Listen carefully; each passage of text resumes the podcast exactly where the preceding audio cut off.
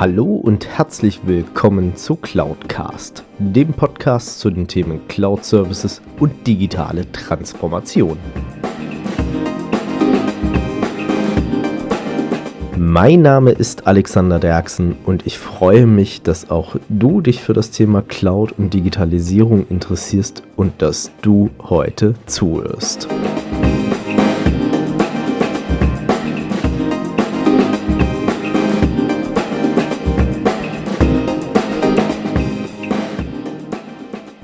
Hallo und herzlich willkommen zu Folge 105 vom Cloudcast. Ja, schön, dass ihr wieder dabei seid und es geht weiter mit dem Interview mit dem lieben Sascha Falk, nämlich mit Teil 2. Und auch mit der Frage, wie kommuniziere ich denn eigentlich in einem digitalisierten Vertrieb? Also nicht über welches Medium vielleicht oder dergleichen, weil schlussendlich heutzutage, wir werden alle im beruflichen Bereich mit E-Mails zu bombardiert und kommunizieren da schon sehr, sehr viel. Doch was habe ich denn noch sonstige für Möglichkeiten, um mit meinem Kunden in Kontakt zu treten, beziehungsweise auch herauszufinden, was braucht mein Kunde denn eigentlich oder nach, wonach sucht er vielleicht? Denn auch da gibt es viele, viele Studien da dazu. Und wenn ihr vielleicht mal in die Shownotes schaut, steht es ja auch schon zum Teil drin. Ich glaube, so 90 bis 97 Prozent der Webseitenbesucher da draußen sind unbekannt und können nicht identifiziert werden. Bedeutet aber im Umkehrschluss, die wissen schon ziemlich viel auch im Vorfeld darüber, weil sie ja anonym im Netz unterwegs sind und ich mache es ja genauso wie die Lösung aussehen soll, beziehungsweise was man sich konkret vorstellt. Und wie man da sinnvollerweise unterstützend das Ganze mitnutzen kann, beziehungsweise vielleicht auch mit der ein oder anderen kleinen Maßnahme dagegen steuern kann. Das erfahrt ihr heute im Interview mit Teil 2 mit dem lieben Sascha Falk.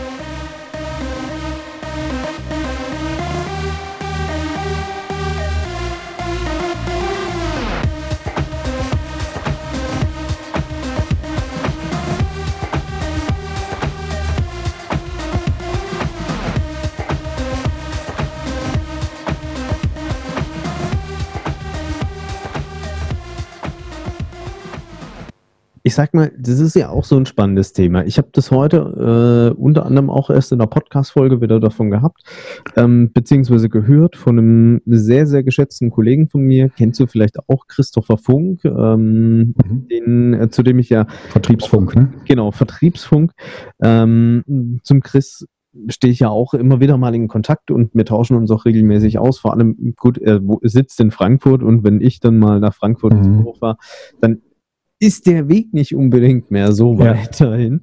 Ähm, und seitdem er auch in Stuttgart eine Company hat, ähm, lässt sich das auch parallel auf der Nord-Süd-Achse zwischen Frankfurt und Stuttgart sozusagen ja. abverspannen. Und ähm, da kam es auch schlussendlich vor, wenn man heute mal überlegt, ähm, wenn man sich das so anschaut, und das ist ja was, was ich ja auch in meinem täglichen Job da dahinter erfahre.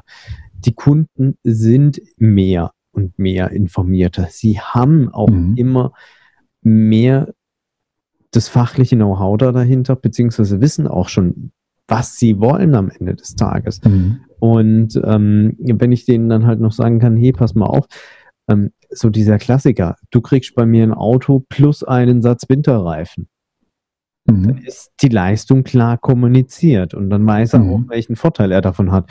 Ähm, wenn ich noch sage, okay, ich kümmere mich noch um die Einlagerung dieser Räder für die nächsten zwei Jahre ähm, oder solange deine Finanzierung bei mir läuft, dann ist es nochmal ein Mehrwert, den ich kommuniziert ja. habe und ähm, bringe den dem Kunden auch rüber.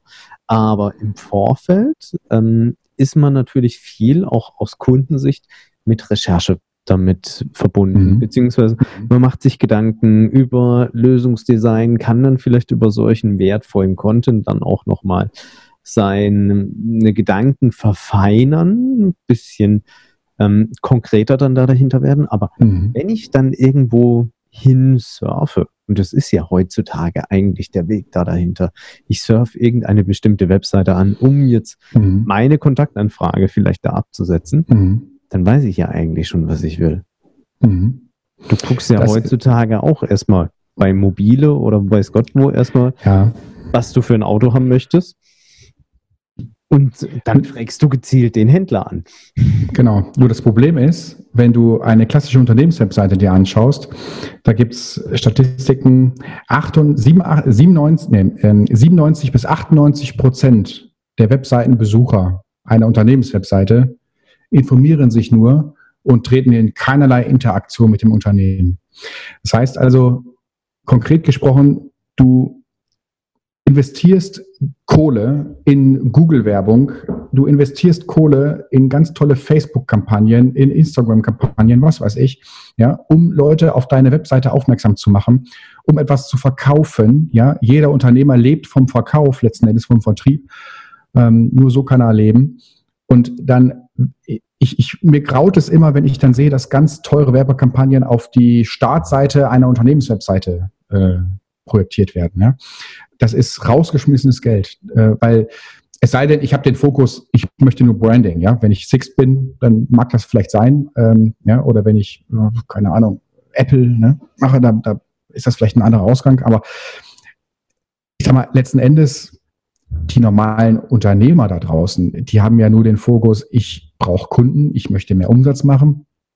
Und äh, wenn die sich dann mit Online-Marketing beschäftigen, ja, dann tut es mir immer sehr, sehr leid, wenn dann da jetzt sich Tausende oder gar Zehntausende von Euro in Werbebudget fließen und dann lotsen die sich dadurch und äh, ja, der Traffic landet dann auf der Startseite der Webseite, ne, wo ich dann am besten noch lese, herzlich willkommen auf unserer Webseite. Ja. Das ist sowas von unnütz, ja, das interessiert keinen Menschen. Man muss keinen textlich willkommen heißen auf einer Webseite. Ne.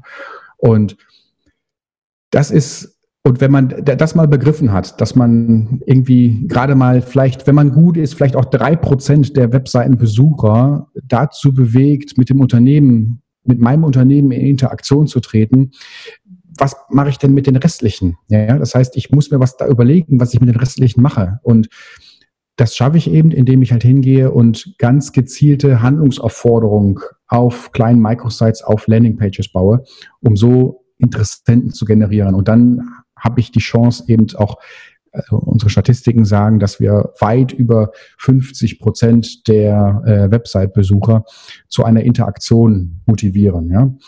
Ähm, das kann sein, dass die sich dann direkt in den Funnel eintragen oder aber, dass wir zumindest über intelligentes Retargeting ähm, im Schritt zwei, im Schritt vier denjenigen erneut einfangen über einen anderen Content und der dann im Schritt zwei, Schritt drei in den E-Mail-Funnel landet und dann so automatisiert qualifiziert wird, ja, bis er dann so weit ist mit seiner Kaufentscheidung oder mit seinem Kaufwillen, dass er dann in die Interaktion tritt. Ne? Von sich aus vielleicht sogar oder aber durch gutes verkäuferisches Geschick am Telefon dazu bewegt wird, ja, einen Vororttermin, eine Online-Präsentation für eine Software wahrzunehmen, etc. pp. Ne? Das sind so die, ich, ich, die Krux daran. Ich glaube auch gerade, wenn man sich so ein bisschen überlegt, und ich kenne das ja auch, wenn man irgendwie mal die Website von irgendeinem Technologieunternehmen da, da draußen ansurft.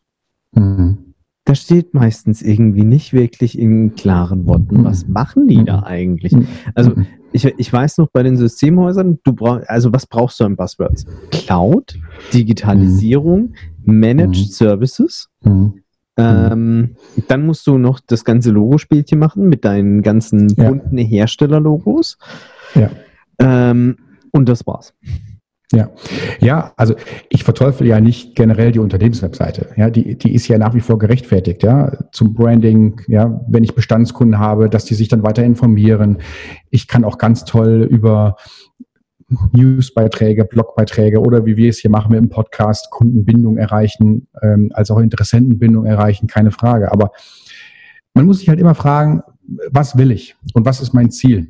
Hm? Und wenn mein Ziel ist, ich möchte wachsen, ich brauche mehr Kunden, dann macht es in der Regel kaum Sinn, ja, nur die Website, nur die zwei Prozent, nur auf die zwei Prozent zu hoffen, die auf die eigentliche Unternehmenswebseite zu, äh, kommen, dass die dann eventuell sich dann mal von sich aus melden, Kontaktformular ausfüllen, zum Telefonhörer greifen oder äh, wie auch immer. Ne? Das heißt, da geht sehr, sehr viel verloren einfach. Ne? Sehr viel Potenzial ist da verbrannt. Letzten Endes. Da bin ich sicherlich bei dir. Und jetzt ist ja auch so, du hast ja auch selber Erfahrung in dieser Branche. Du warst, wenn man sich deine Vita anschaut, in der Vergangenheit für viele ähm, Internet-Service-Provider unterwegs, beziehungsweise Managed mhm. Service-Provider, Outsourcing-Dienstleister und dergleichen. Und wie siehst du das? Ist es da teilweise vielleicht auch einfach der Punkt, dass wir in dieser IT-Branche da draußen gefangen sind, in unserem eigenen mhm. Mikrokosmos mit unseren Fachbegriffen mhm. und es nicht auf die Reihe kriegen, das, mhm. was wir anbieten, ordentlich zu kommunizieren? Ja, ja, definitiv, definitiv. Also ich war äh, vorgestern war ich bei einem IT-Dienstleister, ähm, ich glaube im Lipperland war das, ähm, und äh, die haben sich da habe ich die Techniker geschult und die Techniker, die waren in ihrem eigenen Kosmos so gefangen, mit ihrer Terminologie waren die so gefangen. Ähm, das heißt, wenn die Techniker raus zum Kunden fahren, dann sprechen die ihr, ihren Terminus, ja, ihr Fachchinesisch. Und, aber mit wem sprechen die? Das sind kaufmännische Leiter, das sind vielleicht Einkäufer, vielleicht mal mit einem technischen Leiter, ja, dann mag es vielleicht doch ein Stück weit sinn, sinnvoll sein. Aber spätestens, wenn ich dann mit der Assistentin des Geschäftsführers spreche, die eine Frage hat, ja, dann brauche ich eben nicht mehr mit dem Fachterminus kommen, ne, sondern dann muss ich als Nerd, als Techniker versuchen, den Translator einzuschalten und demjenigen wirklich begreiflich zu machen, okay, was will ich jetzt von dir? Ne? Und das jetzt nochmal eine, eine Seite zurück zum Thema Managed Service Provider. Ja, ich war bei sehr vielen verschiedenen Stationen in meiner Karriere. Ähm, und da war es auch immer herausfordernd, das eigentliche Vertriebsteam davon zu überzeugen, dass sie eben nicht diesen Fachterminus oder nicht ausschließlich den Fachterminus benutzen, wenn sie denn Kunden für sich begeistern wollen und Kunden an sich binden wollen, die Vertriebler, sondern dass man ja auch nochmal ein Stück weit Mensch sein kann und sich auf den Gegenüber versucht einzulassen, den Gegenüber versucht zu spiegeln. Was ist das für ein Typus von Mensch und für was interessiert er sich und welchen Kenntnisstand und Wissensstand hat der überhaupt? Ne? Wenn ich nur in diesem Fachterminus mich bewege, dann kann es passieren, dass der andere Gegenüber ja denkt, oje, oje, ich bin dem nicht gewachsen, ich kaufe bei dem lieber nicht. Ja, das heißt, da muss man ein Stück weit Feingefühl sicherlich mitbringen, ne? um ja, gut zu sein als Vertriebler. Ne? Hat es vielleicht auch damit schon ein Stück weit zu tun, wenn man so überlegt? Ich, ich würde jetzt mal behaupten, der IT-Vertrieb ist noch eine relativ junge Vertriebsbranche, wenn man es mal so. Mhm. Wenn man sich das mal anguckt mit ähm, Maschinenbauer oder klassisch Einzelhandelskaufleute oder dergleichen, die gab es ja schon länger, beziehungsweise gibt es schon länger. Und dort mhm. ist man natürlich teilweise schon sehr stark auch geprägt und IT ist eine Industrie, in, in eine Ingenieursbranche, die da dahinter steckt. Ähm, man kennt es ja dann da, ich brauche ja als Verkäufer oder als Vertriebler in dem Fall diesen Expertenstatus. Ich muss auf alles mhm. eine Antwort haben und ich muss mhm. möglichst viel auch diese Fachbegriffe da, da draußen kennen. Ist es vielleicht auch ein bisschen falsch verstanden am Ende des Tages, dass man vielleicht einfach auch mal sagen sollte, okay, ich rede mal mit jemandem, ich sage jetzt mal normales Deutsch eher, mhm. um äh, dass der auch versteht, was ich da mache. Ich kenne es ja selber, wenn mich jemand fragt, was machst du denn eigentlich? Und ich sage, ich verkaufe IT-Security-Lösung, dann äh, guckt er mich mhm. auch mit großen Augen an. Ähm, ich fand ganz lustig, äh, ein Kollege von mir, der hat es mal seinen Kindern versucht zu erklären und hat gesagt, er wehrt ähm, die bösen Hacker, also er sorgt dafür, dass die bösen IT-Leute und die Hacker da draußen nicht mehr auf äh, irgendwelchen Schaden anrichten können. Seitdem ist mhm. Papa irgendwie so Cyberpolizist für die. Schön. Ähm, schlussendlich, das ist das, was wir an Lösungen anbieten da dahinter. Äh, mhm. Und es drückt es auch deutlich aus. Wir schützen Unternehmen vor Schaden, beziehungsweise versuchen es bestmöglich vor Schaden zu schützen. Mhm. mhm. Ähm, ich inzwischen nutze auch gern die Anekdote des Hausbauers. Ich bin der, der einen Zaun um dein Gelände baut, damit der Einbrecher mhm. nicht so schnell reinkommt. Mhm. Ähm, ja.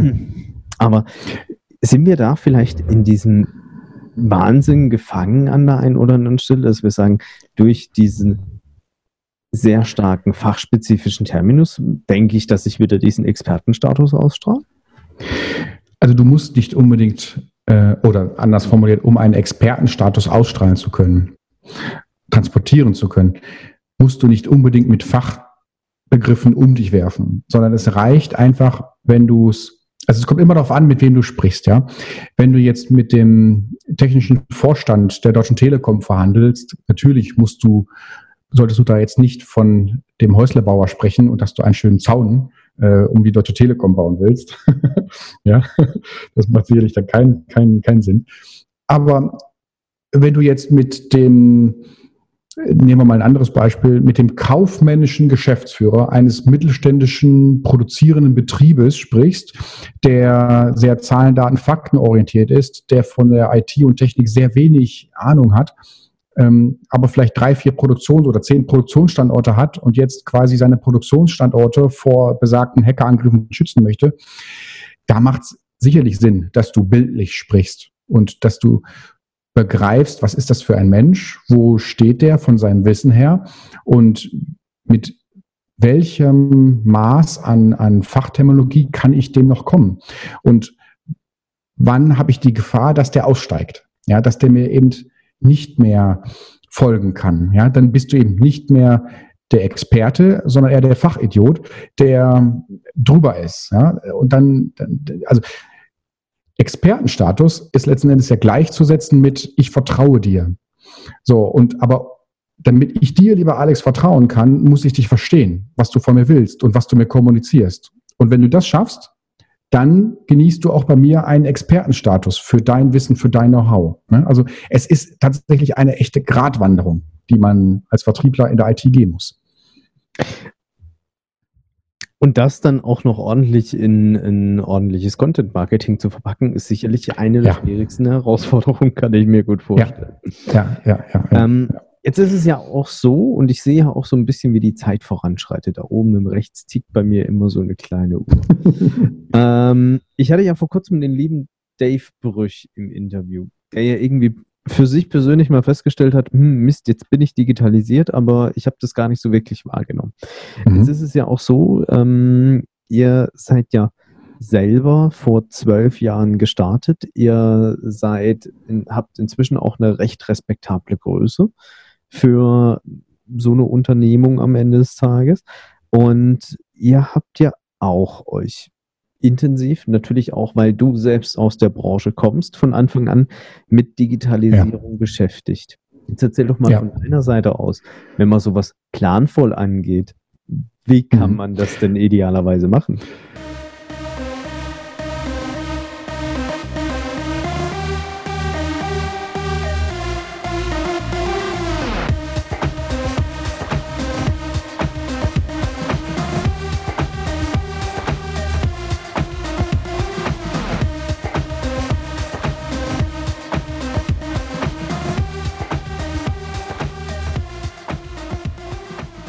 Das war es auch schon mit einem relativ kurzen Teil 2 dieses Mal. Doch seid gespannt auf Teil 3. In Teil 3 haben wir es unter anderem auch über Saschas persönliche Digitalisierungsstrategie. Wie hat er das Ganze bei seinem Unternehmen umgesetzt, beziehungsweise was hat er so über die letzten zwölf Jahre dahinter gemacht? Vor allem auch unter dem Aspekt, wie ihr schon mitbekommen habt in dem ersten Teil des Interviews, Sascha kommt aus der Tech-Branche, der weiß, wovon er da spricht, der weiß, was da dahinter steckt. Also seid gespannt, es ist ein sehr spannender Teil 3 geworden und damit euch viel Spaß bis zur nächsten Folge. Ich wünsche euch viel Erfolg bei eurer Digitalisierung bzw. eurer digitalen Transformation. Macht's gut, bis dahin, euer Alex Derksen. Wenn euch diese Folge gefallen hat, dann hinterlasst mir doch gerne eine Bewertung bzw. eine Rezension auf iTunes. Damit schafft ihr es, dass dieser Podcast noch mehr Leute erreicht und natürlich auch mehr in die Sichtbarkeit kommt. Ansonsten natürlich auch gerne teilen, liken und weiterempfehlen, je nachdem auf welcher Plattform ihr unterwegs seid.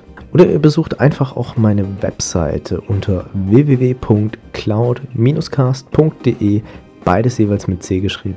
Dort habt ihr dann auch die Möglichkeit, mit mir in Kontakt zu treten, gerne auch mit Themenvorschlägen oder Ideen zum Podcast.